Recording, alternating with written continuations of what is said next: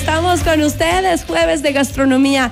Y díganme ustedes, o sea, es más, veía recién un capítulo de Masterchef que les tocaba cocinar con chocolate y una de las participantes no le gustaba. Y cuando probaba hacía caras feas y decía, uy, qué cosa rara. Y otra de las participantes decía, yo creo que hay que desconfiar de la gente que no le gusta el chocolate. Y me uno. Bueno, no, no sé, pero es que de verdad que es uno de esos pecaditos, más de pecaditos, de los gustos que nos podemos dar y que gracias pues a que nacimos en este hermoso país contamos con el mejor cacao del mundo, fino, de aroma delicioso y podemos disfrutar de los chocolates más increíbles. Bueno, y para hablar de los chocolates y sobre todo sobre este nuevo chocolate que acaba de ser descubierto, el chocolate rubí, hemos invitado a Gaby Pozo, sommelier certificada y juez del chocolate. Qué gusto tenerte a los tiempos, Gaby. Gracias, Gaby, por la invitación y estar en tu programa el día de hoy. Saludos a todos quienes nos están escuchando. Solo venía Gaby cuando estaba Rodríguez y de ahí se olvidó de nosotros, ¿no, Gaby? Aquí, esto también es tu espacio. Bienvenida. Por favor, por favor, además que han pasado cosas increíbles alrededor del vino también, así que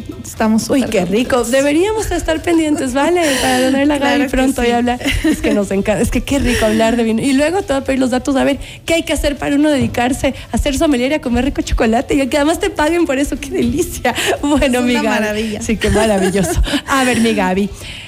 Como lo dijimos en el intro, el chocolate que, que, se produce en nuestro país es espectacular, el cacao fino de aroma y tal.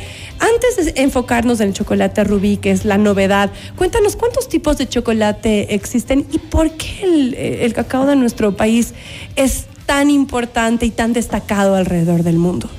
A ver, eh, primero el cacao fino de aroma es un, es un cacao que es súper particular, ¿sí? Porque tiene muchos aromas tiene un, digamos, un abanico de aromas, desde aromas frutales, tienes, tienes aromas cítricos, tienes, o sea, tienes sabores increíbles, es un chocolate que se va desarrollando conforme lo vas probando, es como un vino, ¿sí? Mm, mm.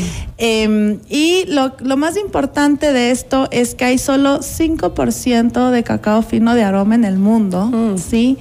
Y en la época del gran cacao, el Ecuador era el mayor exportador de este cacao fino de aroma a todas las chocolaterías del mundo. ¿sí?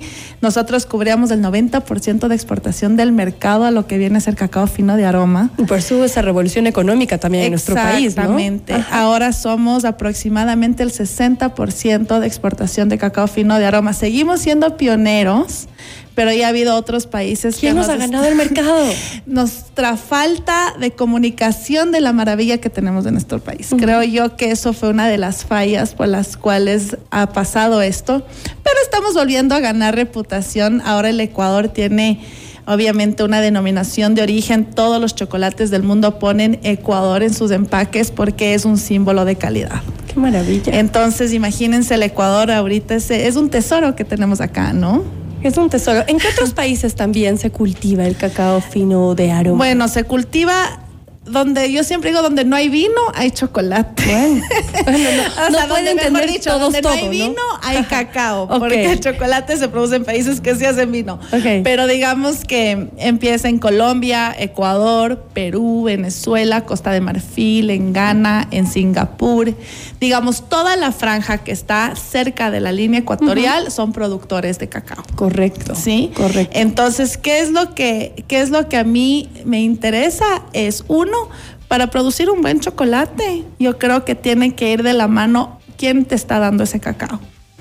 Dejar de trabajar con brokers, por ejemplo, y tratar de llegar a los agricultores directamente, Directo. Porque obviamente hay mucha pobreza detrás de los, los, los productores de cacao, los agricultores son los que más sufren en esta cadena de valor que tiene una alta demanda en el mundo. Dejar a uno de los intermediarios y que gane el que produce. ¿no? Exactamente, exactamente. Y yo creo que ahora también es ya comenzar a producir el chocolate donde están los cultivos. Yo creo que eso sería una de las sería una de las gangas más increíbles porque así donde uno va al vino, ¿no? Tú vas al viñedo, ves cómo se produce la uva, ves el proceso de fermentación y terminas con una cata de vino. Maravilla, claro. Porque tienes ahí la producción y por ende si exportas las uvas baja de calidad, ¿no es cierto? Yo creo que lo mismo pasa con el cacao.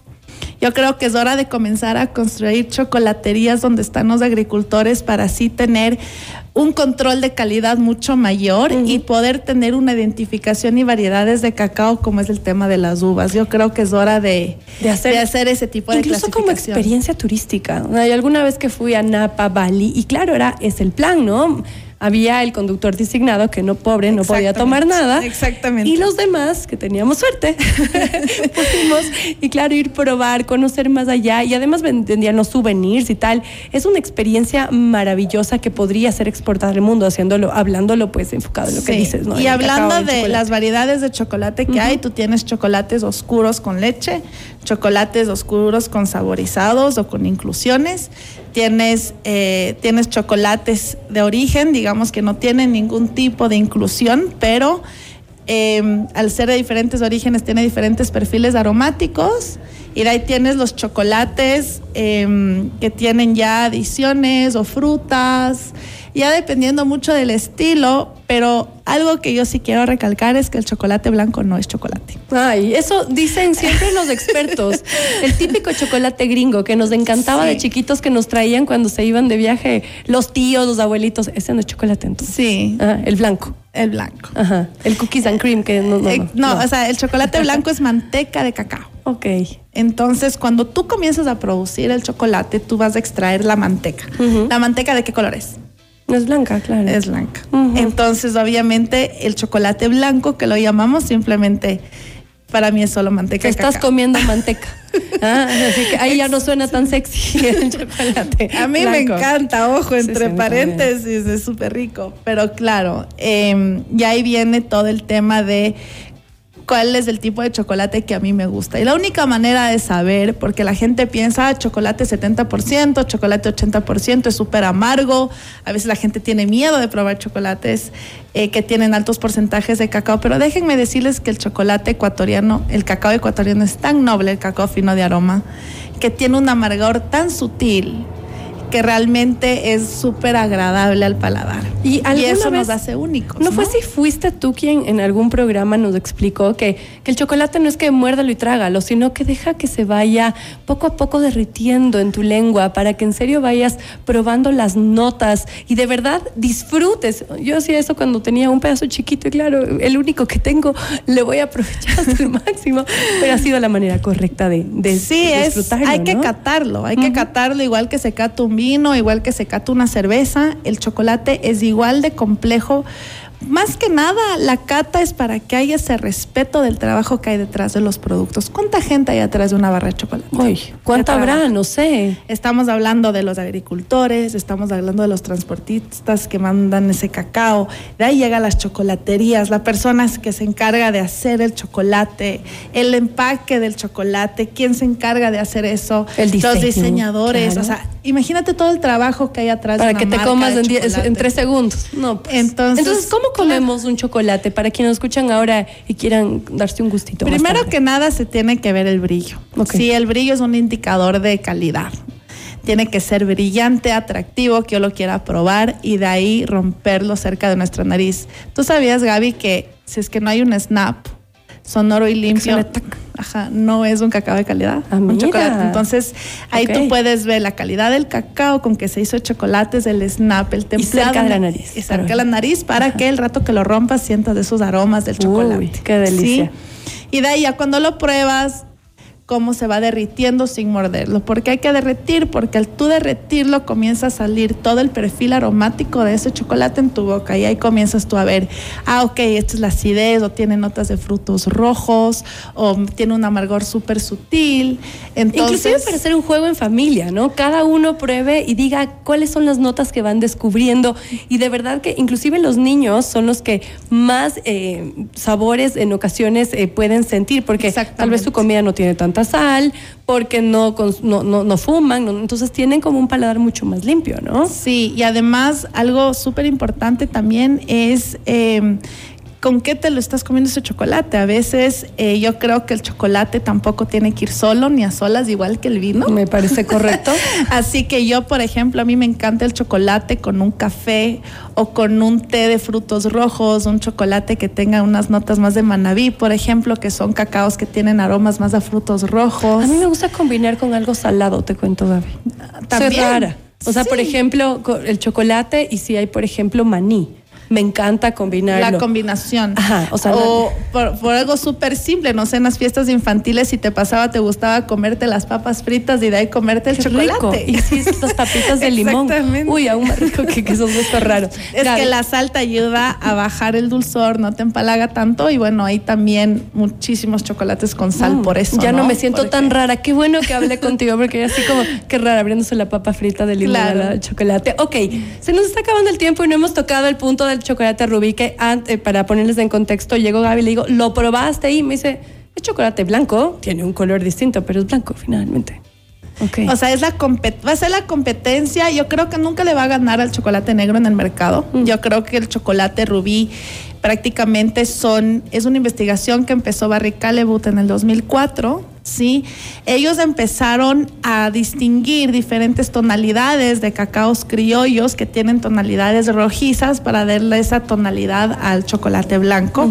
De ahí salió Kit Kat también con un chocolate, no sé si ustedes han visto que es un chocolate blanco rosado. Kit Kat tiene una marca también. Em, pero lo, más interesante de esto es que primero Barry Caliber lo tiene bien bajo la manga. O sea, hay muy poca información no con respecto, no comparte. Pero sí hay que dejar claro que no es una variedad de cacao. Ok. Sí. Es un tipo de chocolate. Es un tipo de chocolate. En boca, ¿El sabor qué? En boca es como como una fresa, un creme brûlée. Rico igual. Rico igual, con notas de, exactamente, con notas de rosas, a ratos. Pero claro, eso ya prácticamente es chocolate blanco trabajado con un cacao con tonalidades rojizas. Bueno, hemos aprendido un poquito más de, lo, de los chocolates. Y estos cacaos se producen en tres regiones. Estamos hablando de Brasil, estamos hablando de Ecuador y Costa de Marfil. Aquí ¿no? Que ahí es donde se hacen las investigaciones de estos cacaos criollos con tonalidades rojizas. Entonces, a sentirnos orgullosos de nuestro cacao fino, una vez más hemos puesto sobre la mesa disfrutar del chocolate y ya la experta nos ha dicho cuáles son los pasos para poder deleitarnos de, esta delicia. Y claro, cualquier duda, pues yo creo que te tenemos que tener más seguido. Yo de aquí se acaba el programa y bajo a comprarme un chocolate, lo he dicho. Gracias a Gaby Pozo, sommelier certificado y juez del chocolate y, juez de chocolate y, nos acompañó. de Muse, acuérdate que Muse es el chocolate que estamos nosotros ahora produciendo con Miñaña ah, y estamos exportando ahora a Estados Unidos y tenemos una cata el próximo miércoles en Vin Expo de Nueva York uh. con espumantes y chocolate. Vamos a hacer en conjunto con el presidente de la Asociación de Sommeliers de Estados Unidos. ¿Y hay cómo conseguirlo acá en, Ecuador? Sí, hay cómo conseguirlo aquí en Ecuador. Vendemos en Divino Wines y también hacemos entregas a domicilio de Muse, así que cuando quieran. ¿Cuáles redes? ¿Dónde les encontramos? En musecacao.es. Muse, M-U-S-E. M-U-Z-E-C-A-C-A-O. Ok. Muse Cacao. Ahora le subimos también para que en nuestras redes para que los encuentren. Claro que sí. Qué rico. Muchas gracias. Que tengas una linda tarde. Hacemos una pausa y ya volvemos.